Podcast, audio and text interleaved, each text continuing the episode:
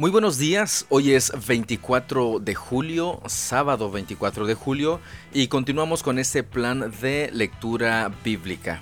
Pues en esta ocasión nos corresponde leer jueces capítulo 7, Hechos capítulo 11, Jeremías capítulo 20 y Marcos capítulo 6. Recuerde seguir las recomendaciones este, que les proporcionamos y que usted ya debe de sabérselo de memoria. Este, son recomendaciones, no es algo que tenga que hacer a fuercita y si no, pues no va este, a, a entender. Lo que sí tiene que hacer a fuercita para poder entender es la primera parte que es pedir la dirección de nuestro Dios, del Espíritu Santo. Eso lo ponemos ahí como orar.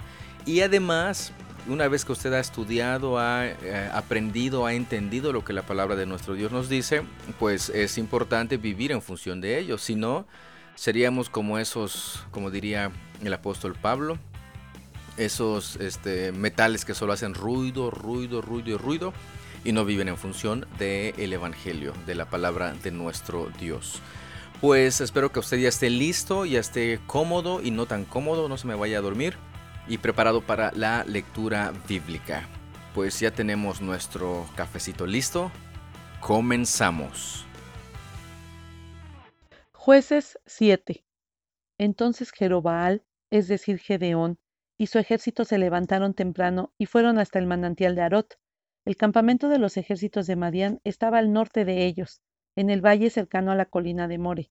Entonces el Señor le dijo a Gedeón, Tienes demasiados guerreros contigo, si dejo que todos ustedes peleen contra los madianitas, los israelitas se jactarán ante mí de que se salvaron con su propia fuerza. Por lo tanto, dile al pueblo, a todo aquel que le falte valentía o que tenga miedo, que abandone este monte y se vaya a su casa. Así que veintidós mil de ellos se fueron a su casa y quedaron solo diez mil dispuestos a pelear. Pero el Señor le dijo a Gedeón, Todavía son demasiados, hazlos descender al manantial, y yo los pondré a prueba para determinar quién irá contigo y quién no. Cuando Gedeón bajó con sus guerreros hasta el agua, el Señor le dijo, divide a los hombres en dos grupos. En un grupo pon a todos los que beben el agua con sus manos lamiéndola como hacen los perros. En el otro grupo pon a todos los que se arrodillan para beber directamente del arroyo. Solo trescientos de los hombres bebieron con las manos, los demás se arrodillaron para beber con la boca en el arroyo. Entonces el Señor le dijo a Gedeón, Con estos trescientos hombres rescataré a Israel y te daré la victoria sobre los madianitas. Envía a todos los demás a su casa. Así que Gedeón recogió las provisiones y los cuernos de carnero de los otros guerreros, y mandó a cada uno de ellos a su casa, pero se quedó con los trescientos hombres. El campamento madianita estaba en el valle, directamente abajo de donde se encontraba Gedeón. Esa noche el Señor le dijo, Levántate, desciende al campamento madianita, porque te he dado la victoria sobre ellos. Pero si tienes miedo de atacar, desciende al campamento con tu siervo Fura, escucha lo que dicen los madianitas y cobrarás mucho ánimo. Entonces estarás ansioso por atacar. Así que Gedeón, acompañado por Fura, descendió hasta el límite del campamento enemigo. Los ejércitos de Madián, de Amalek y del pueblo del oriente se habían establecido en el valle como un enjambre de langostas. Sus camellos eran como los granos de arena a la orilla del mar, imposibles de contar. Entonces Gedeón se acercó sigilosamente, precisamente cuando un hombre le contaba un sueño a su compañero. Tuve un sueño, decía el hombre, en el cual un pan de cebada venía rodando cuesta abajo hacia el campamento madianita. Entonces cuando golpeaba una carpa, la volteaba y la aplastaba. Su compañero le respondió, Tu sueño solo puede significar una cosa, Dios le ha dado a Gedeón, hijo de Joás, el israelita, la victoria sobre Madián y todos sus aliados. Cuando Gedeón oyó el sueño y la interpretación, se inclinó en adoración ante el Señor. Luego regresó al campamento israelita y gritó, Levántense, porque el Señor les ha dado la victoria sobre las multitudes madianitas. Así que dividió a los trescientos hombres en tres grupos, y le dio a cada hombre un cuerno de carnero y una vasija de barro hecha dentro. Después les dijo, Fíjense en mí. Cuando yo llegue al límite del campamento, hagan lo mismo que yo. En cuanto yo y los que están conmigo toquemos los cuernos de carnero, ustedes también toquen sus cuernos alrededor de todo el campamento y griten, por el Señor y por Gedeón. Fue apenas pasada la medianoche, después del cambio de guardia, cuando Gedeón y los cien hombres que iban con él llegaron al límite del campamento madianita. Entonces, de un momento al otro, tocaron los cuernos de carnero y rompieron las vasijas de barro. Enseguida, los tres grupos tocaron juntos los cuernos y rompieron las vasijas. Con la mano izquierda sostenían la antorcha ardiente, y en la mano derecha llevaban el cuerno, y todos gritaban Una espada por el Señor y también por Gedeón. Cada hombre permaneció en su puesto alrededor del campamento, y observaron cómo los madianitas corrían de un lado a otro, llenos de pánico y gritando mientras se daban a la fuga. Cuando los trescientos israelitas tocaron los cuernos de carnero, el Señor hizo que los guerreros del campamento pelearan entre sí con sus espadas. Los que quedaron con vida huyeron a lugares tan lejanos como Betzita, cerca de Cerera, y hasta la frontera de Abel Meola, cerca de Tabat. Entonces Gedeón mandó a buscar a los guerreros de Neftalí, de Aser y de Manasés, quienes se unieron para dar caza al ejército de Madián. Gedeón también envió mensajeros por toda la zona montañosa de Efraín que decían desciendan para atacar a los madianitas. Frénenlos antes de que lleguen a los vados del río Jordán en Betbara. Así que los hombres de Efraín hicieron lo que se les dijo. Capturaron a Oreb y a Seb, los dos comandantes de los madianitas, y mataron a Oreb en la roca de Oreb y a Seb en el lagar de Seb, y no dejaron de perseguir a los madianitas. Después, los israelitas le llevaron las cabezas de Oreb y de Seb a Gedeón, quien estaba junto al río Jordán. En este capítulo encontramos ya finalmente la confrontación, vamos a llamarle de esta manera, entre Israel y los madianitas. Los madianitas se ponen de acuerdo y este, con otros ejércitos van y acampan en contra de Israel. Y es cuando Dios llama a Gedeón y le pide que reúna a los hombres. Y cuando se reúnen todos los hombres, el Señor dice son bastantes. Finalmente quedan 300. 300, 300 este, hombres para luchar en contra de Madián. Yo siempre he dicho que de aquí se inspiraron en la película de los 300 de este donde sale Leónidas. Pero eso sí fue en la vida real. Esto, eso que estamos este, leyendo aquí sucedió realmente. Y lo chistoso de esto es que ni siquiera lucharon esos 300 en una batalla así tal cual simplemente persiguieron a sus enemigos porque el Señor es el que hizo absolutamente todo. Fíjense la estrategia que utilizó Gedeón. Este, los dividió en tres grupos, 100 en cada grupo, con antorchas y este, jarrones. De modo que iban a gritar, iban a romper los jarrones, lanzar las, las antorchas. Pero el Señor ya le había confirmado precisamente a Gedeón que iba a tener la victoria y con toda confianza en el Señor va Gedeón y hace todo esto y así obtienen la victoria y persiguen a estos ejércitos llevándose pues prácticamente todo todo el, botín. Así el Señor le da una victoria, o esa victoria mejor dicho, a Gedeón sobre los madianitas. Y pues solamente a ellos les restó perseguirlos, alcanzarlos. Este, en el caso de Efraín, pues este, atrapar a los reyes de estos ejércitos y pues eliminarlos prácticamente. Y así el Señor les dio una gran, gran victoria a ellos. No el pueblo de Israel peleó ni ganó, sino que el Señor de los ejércitos lo hizo. Hechos 11. La noticia de que los gentiles habían recibido la palabra de Dios pronto llegó a los apóstoles y a los demás creyentes de Judea. Así que cuando Pedro regresó a Jerusalén, los creyentes judíos lo criticaron. Entraste en una casa de gentiles y hasta comiste con ellos, le dijeron. Entonces Pedro les contó todo tal como había sucedido. Yo estaba en la ciudad de Jope, les dijo, y mientras oraba, caí en un estado de éxtasis y tuve una visión. Algo parecido a una sábana grande descendía por sus cuatro puntas desde el cielo y bajó justo a donde yo estaba. Cuando me fijé en el contenido de la sábana, Vi toda clase de animales domésticos y salvajes, reptiles y aves. Y oí una voz que decía, Levántate, Pedro, mátalos y come de ellos. No, señor, respondí, jamás he comido algo que nuestras leyes judías declaren impuro o inmundo. Pero la voz del cielo habló de nuevo.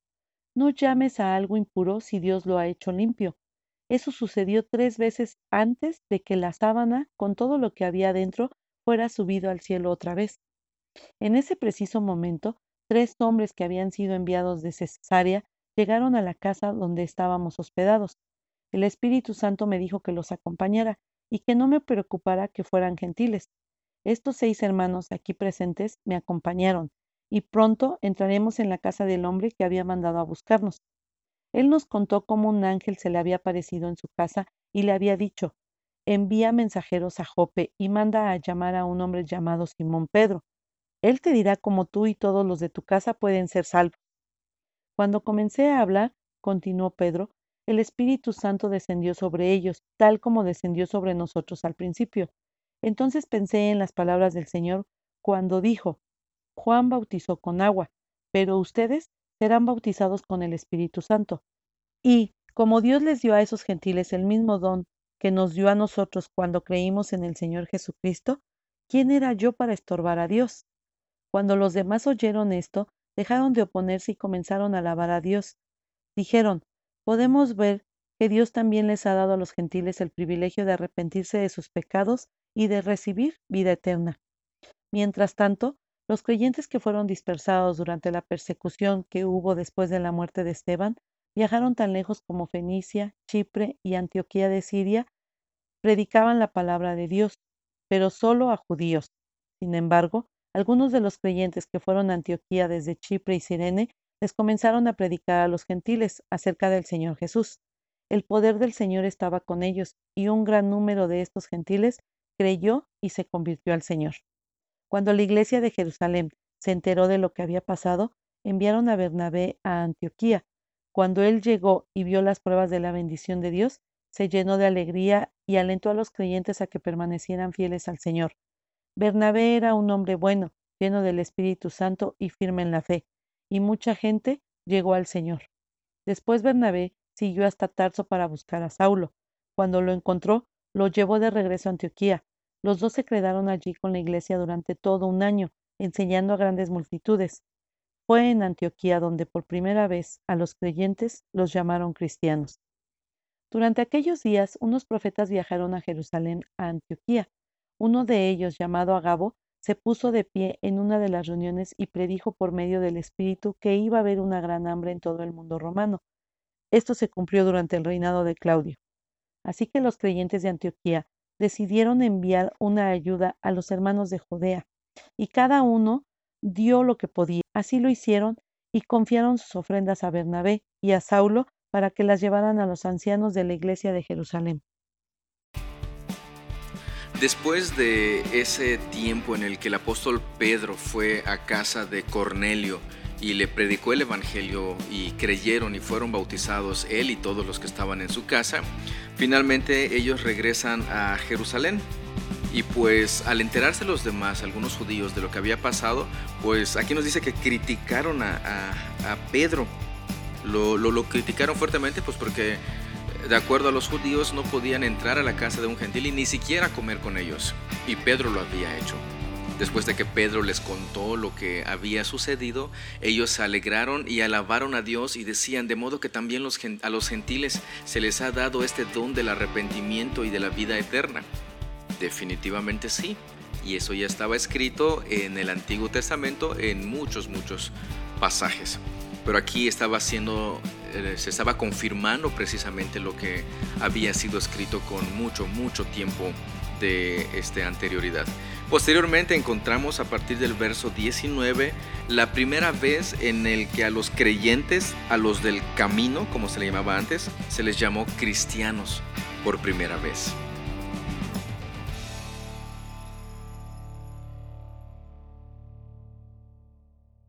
Jeremías 20. Ahora bien, Pasur, hijo de Imer, el sacerdote encargado del templo del Señor, oyó lo que Jeremías profetizaba. Así que arrestó al profeta Jeremías, ordenó que lo azotaran y que lo pusieran en el cepo junto a la puerta de Benjamín, en el templo del Señor. Al día siguiente, cuando al fin Pasur lo puso en libertad, Jeremías dijo, Pasur, el Señor te ha cambiado el nombre, de ahora en adelante serás llamado el hombre que vive aterrorizado. Pues esto dice el Señor, enviaré terror sobre ti y todos tus amigos, y verás cuando sean masacrados por las espadas del enemigo. Entregaré al pueblo de Judá en manos del rey de Babilonia. Él los llevará cautivos a Babilonia o los traspasará con la espada. Y dejaré que tus enemigos saqueen a Jerusalén todos los tesoros famosos de la ciudad, joyas preciosas, el oro y la plata de tus reyes serán llevados a Babilonia. En cuanto a ti, Pasur, tú y todos los de tu casa irán cautivos a Babilonia. Allí morirán y serán enterrados, tú y todos tus amigos a quienes profetizaste que todo iría bien. Oh Señor, me engañaste y yo me dejé engañar. Eres más fuerte que yo y me dominaste. Ahora soy objeto de burla todos los días, todos se ríen de mí. Cuando hablo, me brotan las palabras. Grito, violencia y destrucción. Así que estos mensajes del Señor han sido objeto de burla. Sin embargo, si digo que nunca mencionaré al Señor o que nunca más hablaré en su nombre, su palabra arde en mi corazón como fuego. Es como fuego en mis huesos. Estoy agotado tratando de contenerla. No puedo hacerlo. He oído los muchos rumores acerca de mí. Me llaman el hombre que vive aterrorizado. Me amenazan diciendo, si dices algo, te denunciaremos. Aún mis viejos amigos me vigilan, esperando que cometa algún error fatal. Caerá en su propia trampa, dicen. Entonces nos vengaremos de él. No obstante, el Señor está a mi lado como un gran guerrero. Ante él mis perseguidores caerán. No pueden derrotarme. Fracasarán y serán totalmente humillados. Nunca se olvidarán su deshonra. Oh Señor de los ejércitos celestiales, tú pruebas a los justos y examinas los secretos y los pensamientos más profundos. Permíteme ver tu venganza contra ellos, porque a ti te he encomendado mi causa. Canten al Señor, alaben al Señor, pues al pobre y al necesitado los ha rescatado de sus opresores. Sin embargo, maldigo el día en que nací, que nadie celebre el día de mi nacimiento. Maldigo el mensajero que le dijo a mi padre, Buenas noticias, es un varón. Que lo destruyan como las ciudades de la antigüedad, que el Señor derribó sin misericordia. Asústenlo todo el día con gritos de batalla, porque no me mató al nacer. Oh, si tan solo hubiera muerto en el vientre de mi madre, si su cuerpo hubiera sido mi tumba. ¿Por qué habré nacido? Mi vida entera se ha llenado de dificultades, de dolor y de vergüenza. En este capítulo de Jeremías encontramos un, un este, versículo que pues he de, he de, confesarles es de mis favoritos. Pero grata sorpresa, o gran sorpresa mejor dicho, me llevé cuando veo que en esta traducción dice, oh Señor, me engañaste y yo me dejé engañar. Antes yo leía demasiado y bastante en la, en la traducción de la Reina Valera 60. Y ahí dice, me sedujiste, oh Señor, y fui seducido y, me lleva una sorpresa cuando dice aquí, me engañaste. Aquí es una buena pregunta que, que, surgió, es porque aquí me traducen como engañar y en el otro como seducir, ¿acaso es lo mismo? Bueno, aquí tenemos un tema de investigación y, y creo que bien vale la pena este, saber la razón por, de la cual, por la cual en una traducción se utiliza seducir y engañar en esta. Y bien, valdrá la pena también saber si, si significa lo mismo o al menos tiene la, la, misma intención. Pero aquí en este pasaje vemos a Jeremías quejándose precisamente, porque había sido encarcelado, había sido azotado y todo esto, pero él a pesar de todo esto, él dice que, este, pues es que no me puedo eh, alejar del, del Señor. Este, dije, si digo que nunca mencionaré al Señor o que nunca más hablaré en su nombre, su palabra arde en mi corazón como fuego. Es como fuego en mis huesos. Estoy agotado tratando de contenerla. No puedo hacerlo. Es irresistible el llamado del Señor. Nadie puede resistir y decirle no al Señor cuando Él llama. Y eso tenemos que tenerlo muy bien claro. ¿Ha escuchado usted el llamado del Señor? Esa es una pregunta muy buena que podemos hacernos. Y de antemano, con la lectura de la palabra de nuestro Dios, Él nos llama a este arrepentimiento y a la confesión de nuestros pecados. Marcos 6.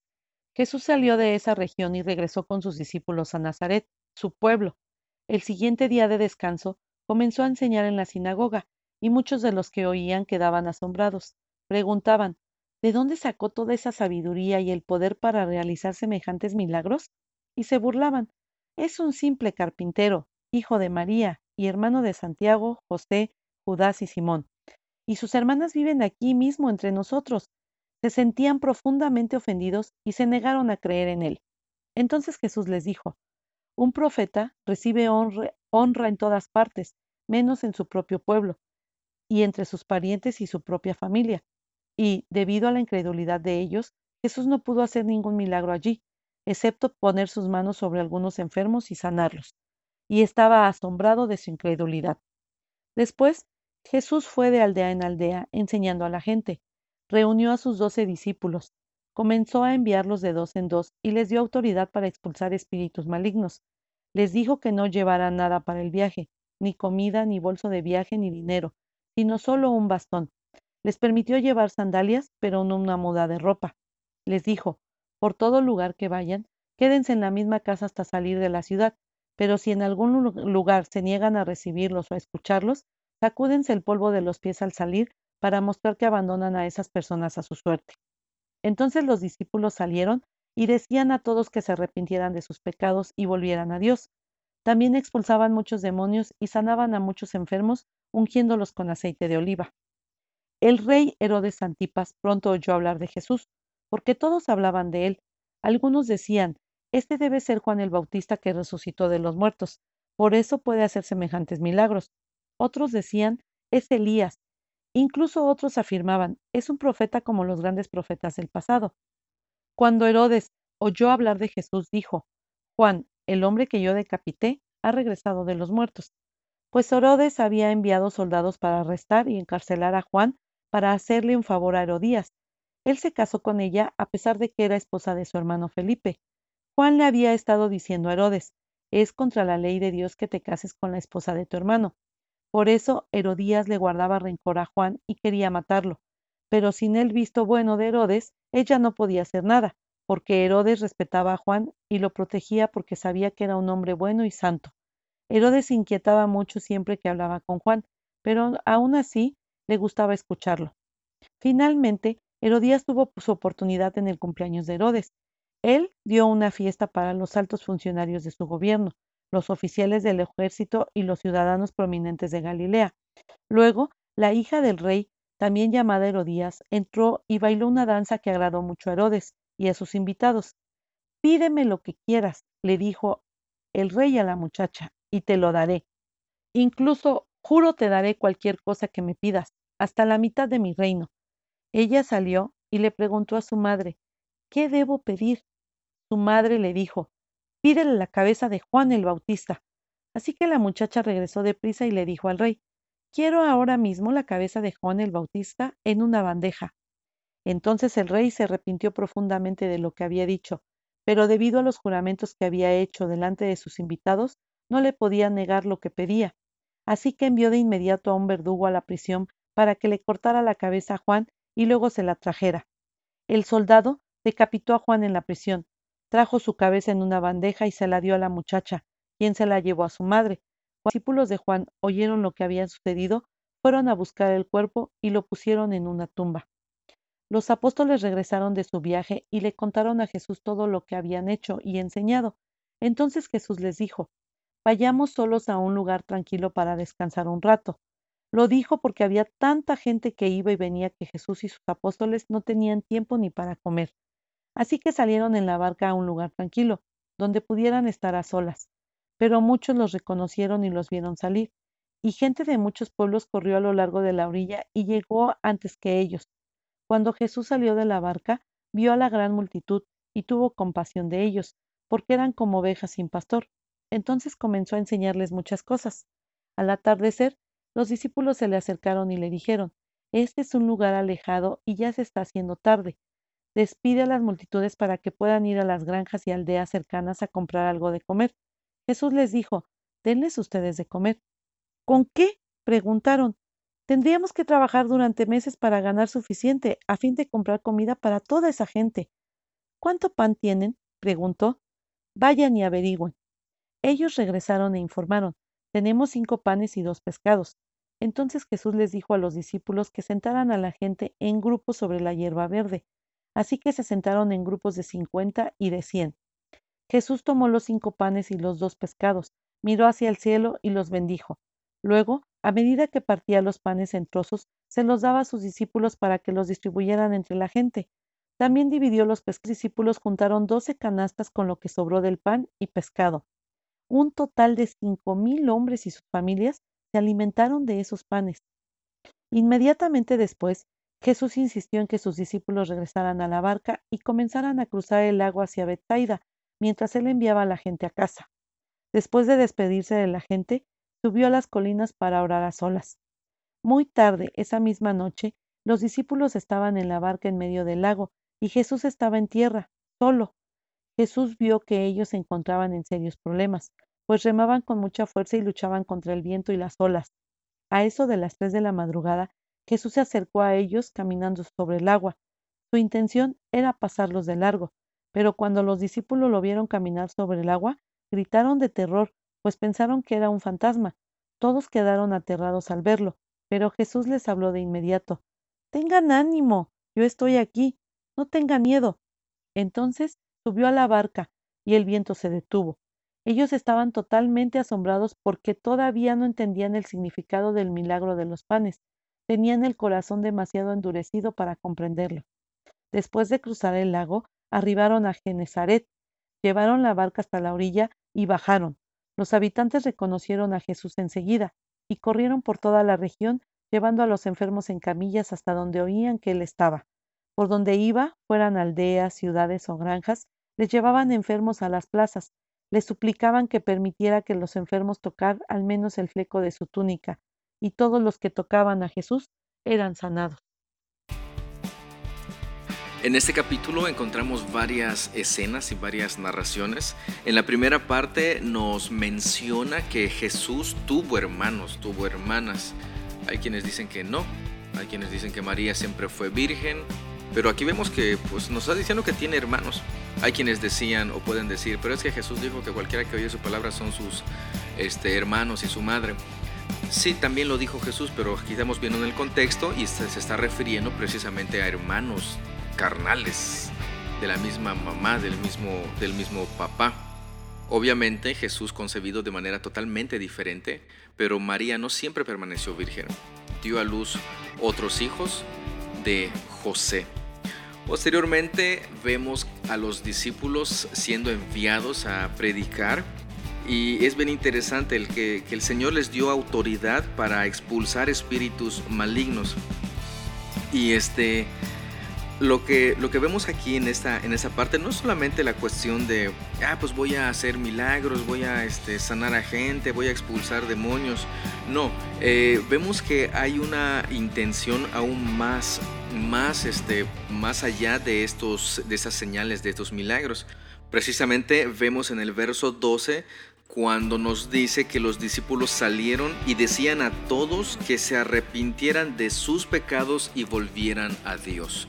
Fíjense, lo mismo que predicaba Juan el Bautista, lo mismo que predicaba Jesús, es lo mismo que Jesús había enviado a predicar a sus discípulos.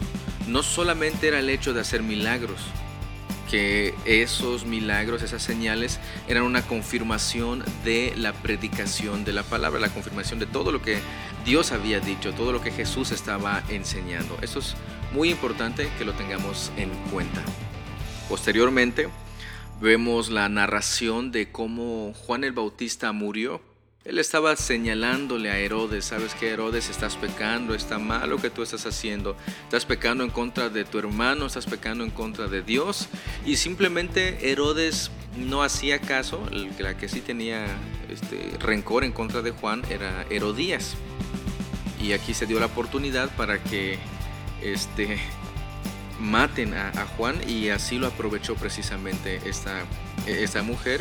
Y Herodes, como había jurado, este, darle a todo lo que, lo que pidiera a la hija de Herodías, pues cumplió su palabra tal cual, y más por temor a los que estaban con él cuando él hizo esta, esta promesa. Después vemos la alimentación de los cinco mil, esa famosa escena. Después el, en que Jesús caminó sobre el agua y cuando le dijo a los discípulos, ¿por qué tienen poca fe? Yo estoy aquí, no tengan miedo. Y algo, algo bien importante que nos había que, nos muestra en este pasaje. Dice en el verso 51, ellos estaban totalmente asombrados porque todavía no entendían el significado del milagro de los panes. Tenían el corazón demasiado endurecido para comprenderlo. O sea, entiendo que si ellos hubieran entendido el significado de estos panes, ¿quién, ¿qué era lo que estaba haciendo Jesús? Este, y, todo lo que, lo que eso mostró, todo lo que eso enseñó, ellos no lo habían entendido. Y por tal razón es que estaban asombrados, totalmente asombrados de lo que Jesús estaba este, haciendo. Pues creo que poco a poco estaban conociendo a Dios, a Jesús. Y aún así habían momentos en los que de plano, de plano temieron, este, de plano dudaron entre un montón de otras cosas que vivieron los, los discípulos durante el ministerio de nuestro Señor Jesús.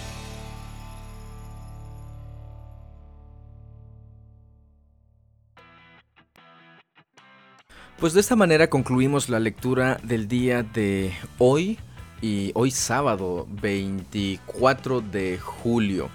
Recuerde que si usted tiene observaciones, tiene preguntas, puede hacérnoslo llegar si usted así los desea por medio del enlace que está en la descripción, al correo electrónico que también está en la descripción o de manera personal, este nuestro número telefónico que es la manera en que nos han enviado sus comentarios y sus dudas y, observaciones y eso es bastante bastante bastante bueno.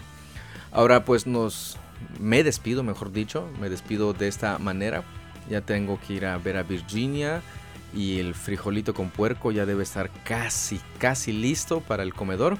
Así que me despido de ustedes. Muchas, muchas gracias por su tiempo, muchas gracias por su atención. Dios los bendiga y seguimos en contacto el día de mañana. Recuerde cuidarse un montón y nos estamos escuchando. Hasta luego.